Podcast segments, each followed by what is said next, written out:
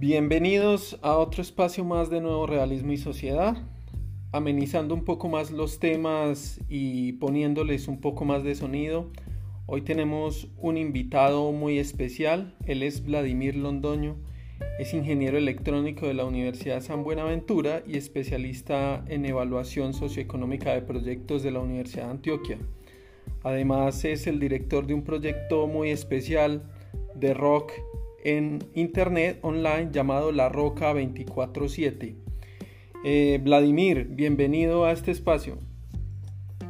Eh, muy buenas tardes para todos, un saludo muy especial para ti Andrés y para todos los que nos puedan estar escuchando en plataformas online. Eh, muchas gracias Vladimir a vos por estar aquí. como ustedes saben, en Nuevo Realismo y Sociedad tratamos temas variados siempre y cuando tengan que ver con el ámbito, valga la redundancia social y cultural. Y hoy nuestra temática, la que nos acude es el rock, eh, especialmente en la ciudad de Medellín. Y Vladimir, digamos que es un gran amigo que conozco y que además sabe muchísimo del tema y por eso lo tenemos hoy como invitado.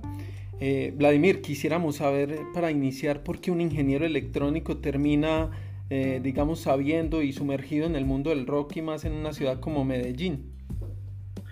No, pues eso eh, creo que es una influencia muy marcada desde la adolescencia, cuando cada uno de nosotros empieza a definir como sus gustos musicales y sus comportamientos de vida y su estilo también de vida.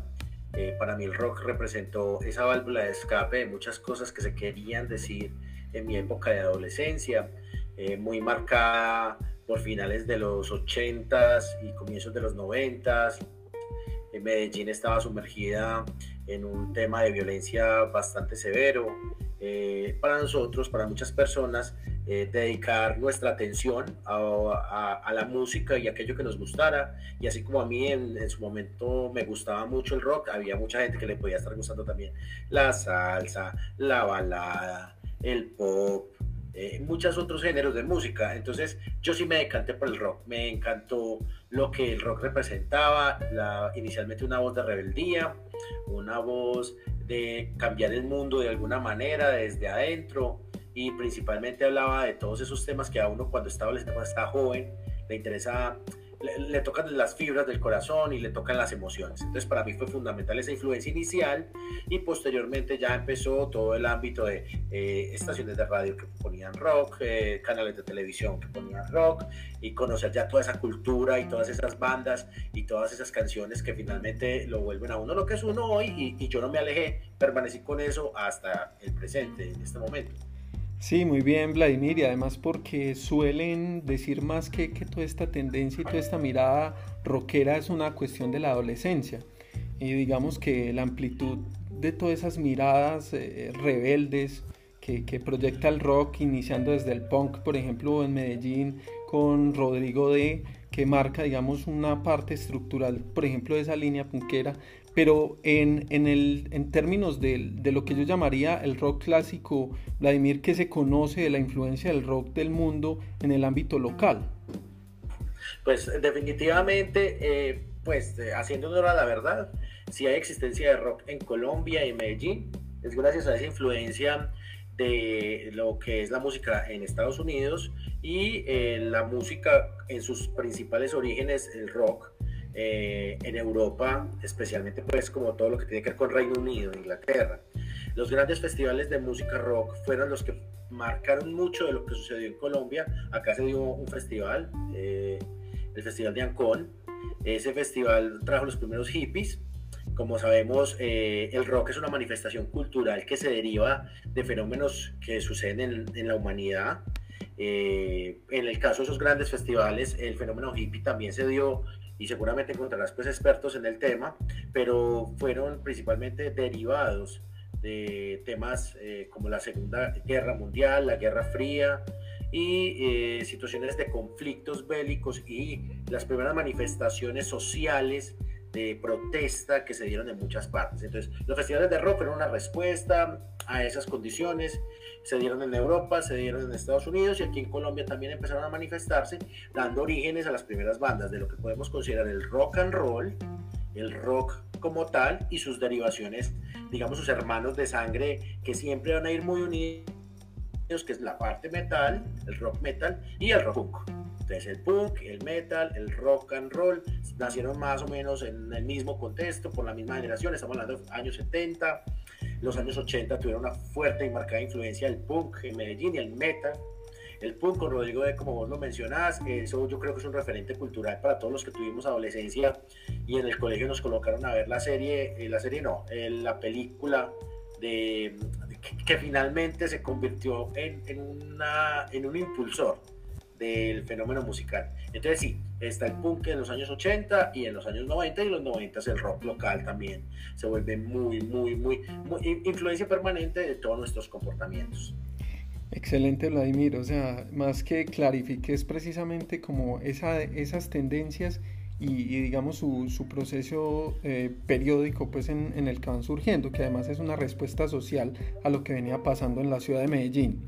Vladimir, ¿cuáles han sido los eventos en la historia de la ciudad que han sido marcados por el rock? Pues la ciudad ha tenido muchísimos eventos. Eh, se pueden enumerar los más antiguos, que son pequeños festivales y pequeños shows que se presentaban con bandas locales en los barrios populares. Es muy de mi infancia y mi adolescencia recordar eventos como los que conciertos en Carlos Viejo de agrupaciones muy famosas, medianamente famosas, no tan famosas y nada famosas, porque le dan mucho espacio a agrupaciones de barrios. Entonces Carlos Viejo se convirtió inicialmente en ese primer catalizador, en ese primer punto de encuentro donde las personas íbamos y escuchábamos lo mejor que podían presentarnos las bandas locales. También se empezaron a dar por parte de la alcaldía de Medellín en ese momento y entidades gubernamentales eh, conciertos en las canchas de los barrios. Eh, y también yo no sé si de pronto tú recuerdes, pero sucedió mucho en los colegios de los que somos de barrio de Buenos Aires, yo soy, tú eres del sector nororiental, que en los mismos colegios también organizaban festivales musicales con las bandas de los mismos colegios. Esos fenómenos de rock, eh, digamos, eh, de college, que llaman los gringos, o rock del colegio, rock de la universidad, son los grandes precursores de lo que finalmente se convirtieron en festivales ya de mediana capacidad, como el Festival Altavoz. El Festival Altavoz marca un antes y un después en la historia del rock en Medellín y este Festival Altavoz ya con fondos públicos, con patrocinios eh, de marcas importantes, con un aforo muchísimo más grande, se, ha hecho permanentemente en las canchas de ahí de mm, la zona del sector de universidad, de, la cancha del cincuentenario, donde ya podemos estar hablando de grandes volúmenes de personas, eh, 15 mil, 20 mil personas, 30 mil personas reunidas en, en, el último de ellos. Y también, todo hay que decirlo, Colombia, después de superar un poco ese lastre del narcotráfico, y ese lastre que nos dejaron pues como esos conflictos eh, armados internos que aunque no han desaparecido le dieron un, un lugar a Colombia en el mundo, favoreció y permitió que muchas bandas de rock internacional vinieran al país. Cuando yo estaba más joven en mi adolescencia, era muy poca la oferta musical de bandas de rock eh, que venían a Colombia. Era realmente difícil. Podemos decir que hubo un momento histórico y lo presentaron en estos días como un recuerdo muy interesante, el concierto de Metallica en el año 99 en Bogotá en un momento en el que era prácticamente imposible que una banda de rock viniera a Colombia. También le sucedió a Guns N' Roses, que Guns N' Roses vino a Colombia en medio de una crisis y un conflicto impresionante con la violencia y, creo que fueron las dos únicas bandas grandes que vinieron. John Bon Jovi también vino a Colombia, eh, pero como les cuento, yo no sé por ejemplo si sabías una, anécdota que contaron hace poco del concierto de Metallica. Los señores de Metallica en el 99 estaban en una isla eh, cerca al continente americano y el objetivo es que no estuvieran sino el mínimo tiempo en Colombia, vinieron en su avión privado, aterrizaron en Bogotá con un retraso como de una hora larga, hicieron el concierto, se montaron en su avión y se volvieron a su isla. O sea, en ese momento Colombia estaba realmente muy complicado y la percepción y la imagen que estábamos llevando alrededor del mundo era que éramos un sitio inseguro y un sitio donde no se podían hacer conciertos de esa envergadura en un momento en el que el rock de estadio estaba muy de moda. Hay un documental muy interesante y lo recomiendo para todos quienes nos están escuchando, se llama Las siete eras del rock. Ese documental producido por la BBC de Londres y que fue transmitido en Latinoamérica por los canales VH1 y MTV muestran una de las épocas más gloriosas del rock que se llama el rock de estadio y es cuando bandas como Queen, como Bon Jovi, como Metallica, como Guns N' Roses llenaban estadios completos. Y de eso en Latinoamérica no se veía tanto, de pronto en Brasil o Argentina, pero en Colombia era imposible de pensar. Después del año 2005, que se empiezan a generar unos cambios políticos y unos cambios también sociales en podemos decir que ya en Medellín nos graduamos, porque tuvimos a la que probablemente la banda más famosa del mundo del rock, que fue Guns N' Roses, eh, que vino en esta década, en el año 2016 o 2017, no recuerdo exactamente, y que ya marcó un hito histórico para todos nosotros. Entonces, como, como sociedad, como país, nos graduamos y empezamos a ver que bandas del rock internacional empezaron a venir a Colombia. Capítulo aparte es hablar de las bandas latinas. Las bandas latinas siempre nos tuvieron a nosotros en cuenta. Y estoy hablando de Soda Stereo, de Molotov, de Café Cuba, de Los Prisioneros y un movimiento muy interesante de rock en español que se dio a finales de los años 80 y que fue promovido por, no sé si tú lo recuerdas también, eh, una prestigiosa marca de gaseosas, quienes por medio de cambio de tapitas de las gaseosas, uno cambiaba vinilos de 45 eh, revoluciones o vinilos de, de los 33 con la marca Llena tu cabeza de rock en español. Entonces ahí llegamos a conocer bandas como los Hombres G, Miguel Mateos, los Toreros Muertos, en fin, muchas bandas. Entonces sí tenemos momentos históricos muy importantes donde el rock se presentó como la influencia musical más fuerte para la generación que venía en ese momento, solo que también habían otras fuertes influencias. La, la música latina siempre nos ha influenciado bastante. Entonces, personas como yo nos dedicamos más como a profundizar en el tema del rock. Y creo que sí, finalmente como sociedad Colombia y Medellín principalmente se muestran ya como un sitio abierto a todas las condiciones culturales y musicales y el rock es eje fundamental de la, de la industria de la música y de la cultura de la música en general. Qué bien, Vladimir. Pues además de todos esos datos tan interesantes que, de, de los que nos, nos informas, hay una cuestión fundamental pues, y es la aparición también de otros géneros musicales que incluso han considerado a Medellín eh, la ciudad mundial del reggaetón.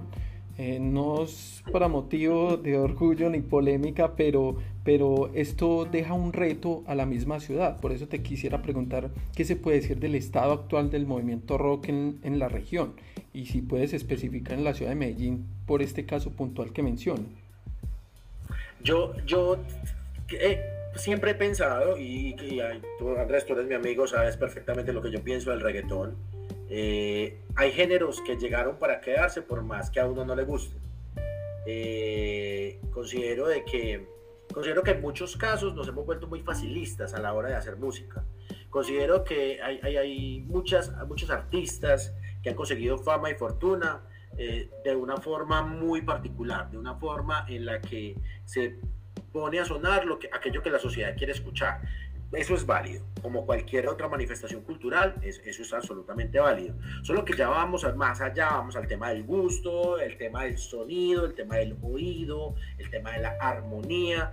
Por ahí un señor muy famoso, que se llama Charlie García, dijo alguna vez que la música era melodía, armonía y letra.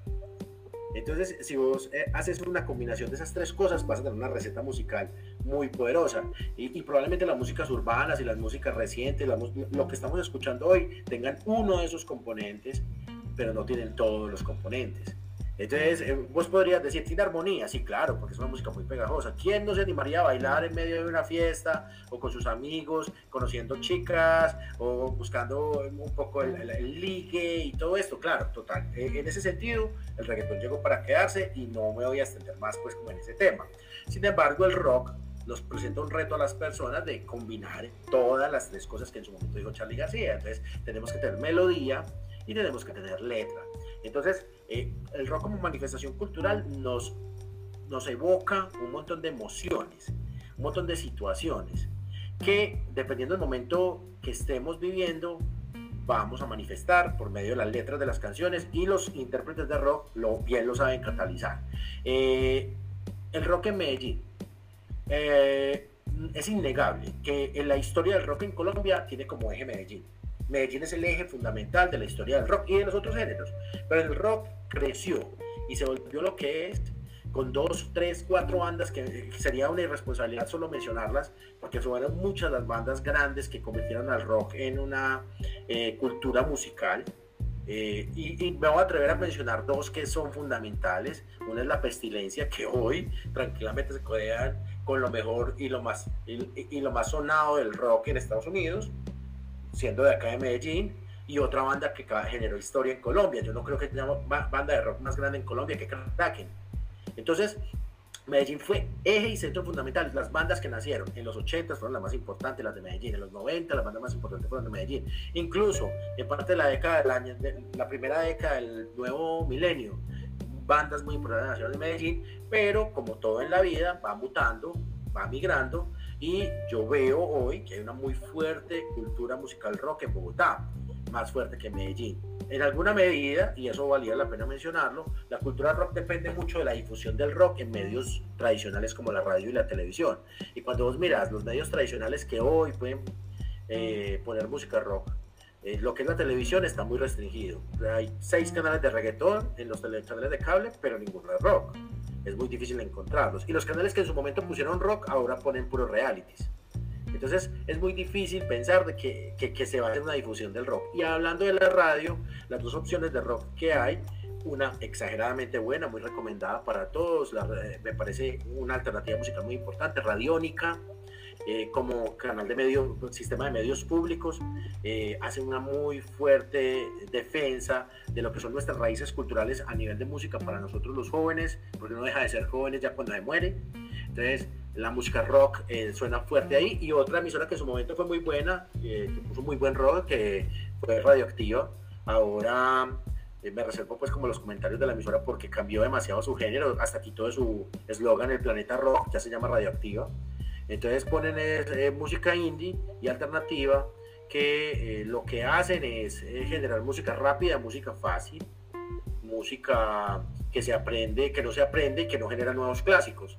Entonces ese es el riesgo que hay, mientras que la que es la raíz del rock, esa música rock es la que queda y perdura en el tiempo. Entonces vamos a encontrar alternativas de rock muy interesantes en internet, no tanto en Colombia, no tanto en Medellín, recomiendo emisoras internacionales, eh, podemos dejar algunos vínculos eh, donde podemos escuchar muy buenas alternativas y además el nuevo consumo de música ahora la música ya no se consume porque sean unos medios tradicionales los que me lo eh, presenten, sino que yo tengo alternativas como Spotify, como Deezer, como Apple Music, como YouTube, donde yo escojo qué quiero escuchar.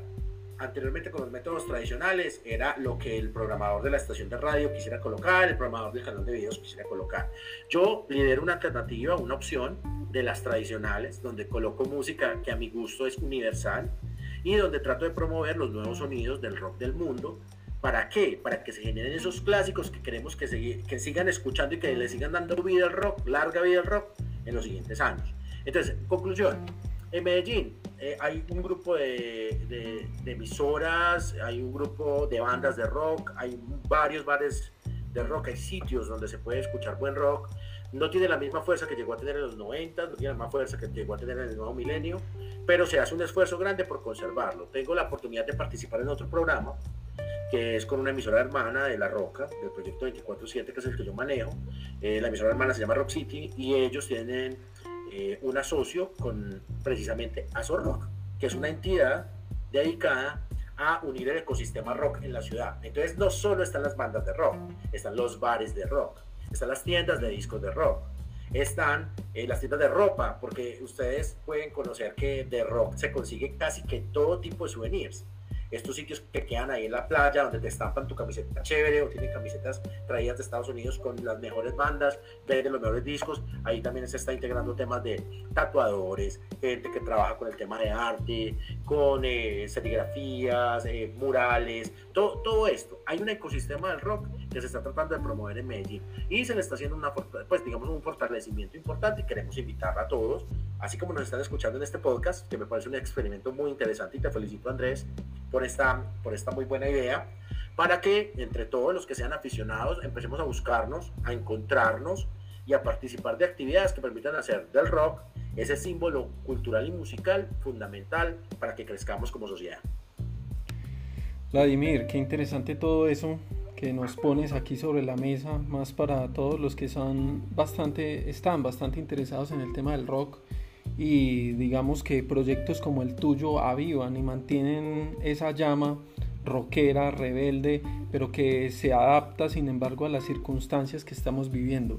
Vladimir, muchas gracias por participar, hermano.